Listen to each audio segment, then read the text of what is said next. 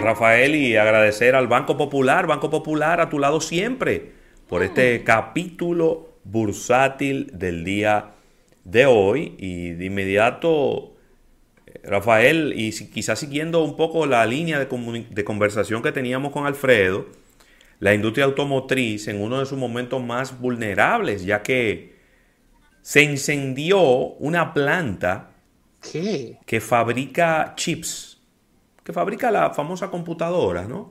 De los vehículos, los chips. Se llama Renesas. Y eso hará que la crisis de fabricación de automóviles se profundice aún más. Ya eh, la crisis por microprocesadores en la industria de los teléfonos inteligentes, ya ha, venido afectando a diferentes fabricantes, pero también ha venido afectando a fabricantes de automóviles, que inclusive han tenido que decir que van a tener que bajar las unidades que iban a producir porque no tienen suficientes chips. ¿Qué? Ahora esta compañía, que es la que hace los chips para Toyota, Nissan y Honda, ¿eh? Eh, por lo menos un mes estará detenida. Un mes detenida. De inmediato las acciones de estos tres fabricantes de automóviles, de entre los cuales están el fabricante más grande del mundo, que es Toyota, se cayeron entre un 2 y un 3% al finalizar el día de ayer. Eh, fue un equipo que sobrecalentó. Bueno, no vamos a poner porque nosotros no somos bomberos ni ni tenemos por qué saber por qué se incendió. Se incendió la fábrica. No hay manos criminales, fue un accidente. Eso profundiza aún más la crisis de fabricación de automóviles en todo el planeta. Eso es grave, porque al final del camino van a terminar subiendo los precios. Eso es una opción. Eh, la otra opción es que fabricantes que quizás no les iba tan bien, van a poder sacar un poco de provecho porque tienen inventarios ociosos.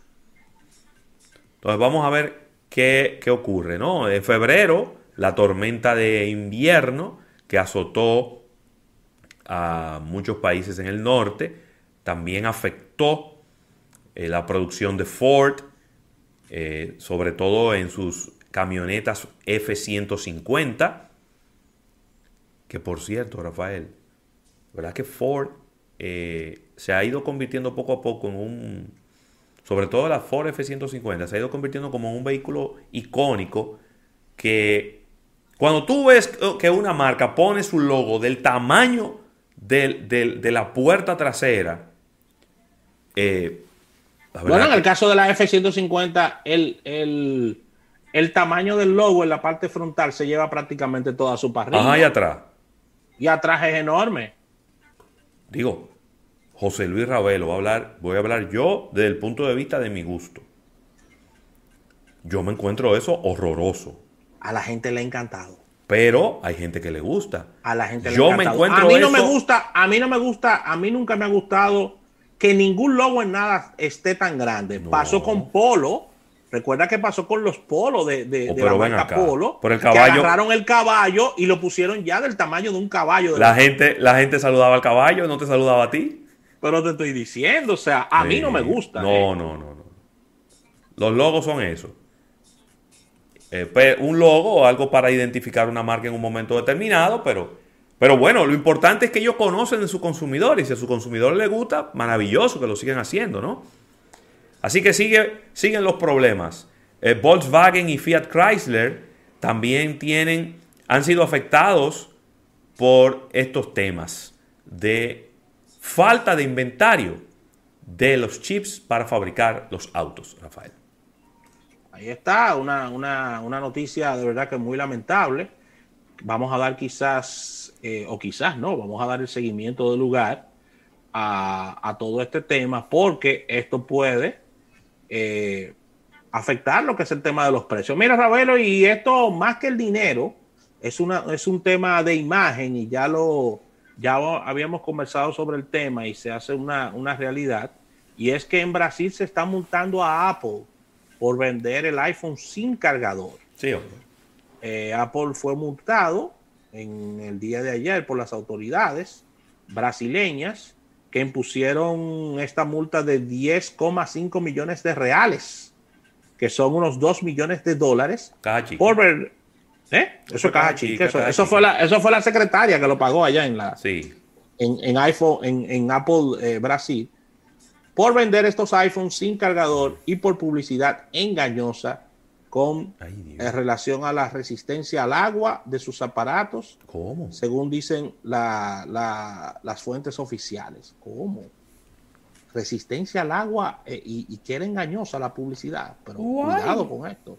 Así que, eh, según los códigos eh, de, del tema de Brasil y, y, sus, y su parte de práctica abusiva, dice que esto no podrá ocurrir de nuevo porque la multa sería cuatro veces mayor en caso de que Apple incurra de nuevo en, esta situación. Ya tú sabes. Hacer una, bien, una caja para Brasil nomás. Y, como, y como bien, ¿verdad? Y como bien decías, Ravelo, es cierto que es caja chica, pero esto es lo que está corriendo en los medios ahora mismo. No, y, eso es un mal, eso es un muy mal precedente para Apple. Muy mal precedente porque hay países que pudieran copiar esta medida y eso pudiera hacerle la vida imposible. Es verdad, eh, es cierto. Pues pudiera hacer la vida imposible. Mira, la, mejor noticia que escucharás en el día de hoy. El petróleo baja 3 dólares con 64 centavos. No, pero espérate, ¿cómo es la cosa? Espérate, espérate, espérate, espérate. Bajó mucho. 3 dólares con 61 centavos. Oíste, Hito. Ahora está por debajo de los 58. 57 dólares con 95 centavos. El Brent. El tiempo, el tiempo me está dando la razón. Ay, Dios mío. Vengo diciéndolo, aquí tengo meses diciéndolo. Ay, Dios mío. Sin mucha demanda. El pecoso del turbante. ¿Eh? El pecoso del turbante el diablo. Eh, sin mucha demanda, Ravelo, es difícil tú tener precios altos de petróleo. Sí, es verdad. Es difícil. Yo no te estoy diciendo que se pongan de acuerdo en la producción, todo lo que tú me quieras decir. Pero si no hay demanda, señores, tú no puedes tener precios caros. Es que no. Ojalá, ojalá se mantenga así el precio del petróleo.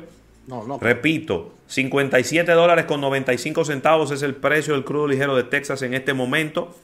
3 dólares con 60 se cae el precio del petróleo, que es el índice que utilizamos para, eh, para medir en la República Dominicana. En el caso de los combustibles en la República Dominicana, estuve conversando con un gran amigo tuyo, gran amigo mío, Raúl, empresario del mundo de los combustibles con varias estaciones y me dijo que se ha ido recuperando la facturación debido a los temas de horarios y movilidad de las personas. Que se ha ido, que la factura ha ido aumentando. Qué bien. Que, se, que fueron momentos muy difíciles, porque tú sabes que aquí había unas restricciones muy fuertes de circulación.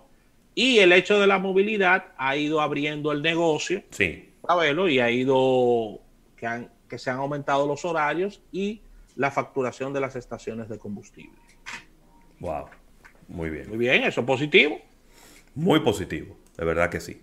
Pues mira, vamos a dar por terminado este capítulo bursátil, agradeciendo al Banco Popular, Banco Popular, a tu lado siempre. Ya tenemos a Víctor de Chance en el círculo de espera, ansioso y loco por venir, que teníamos unos días que no los recibíamos en vivo. Venimos de inmediato. Mira, Ravelo, antes de irnos, ay, antes de disculpa, disculpa al bacanito, que sé que tenía el, dedo. ya, el gatillo en el break quiero recomendarle a nuestro público esta hipermalta, ¿eh? Importante. Importantísimo para que pases tus días con toda la energía que necesitas. De verdad que te la vas a beber y no vas a sentir esta enorme hartura. Y lo importante de todo esto es que vas a tener contenido en vitaminas que necesitas para compensar toda la energía que gastas en el día. Con vitamina B. Así que Hipermalta, una malta premium distribuida por Mejía Alcalá, sello de éxito para toda la República Dominicana, la puedes encontrar en todos los supermercados. Hipermalta.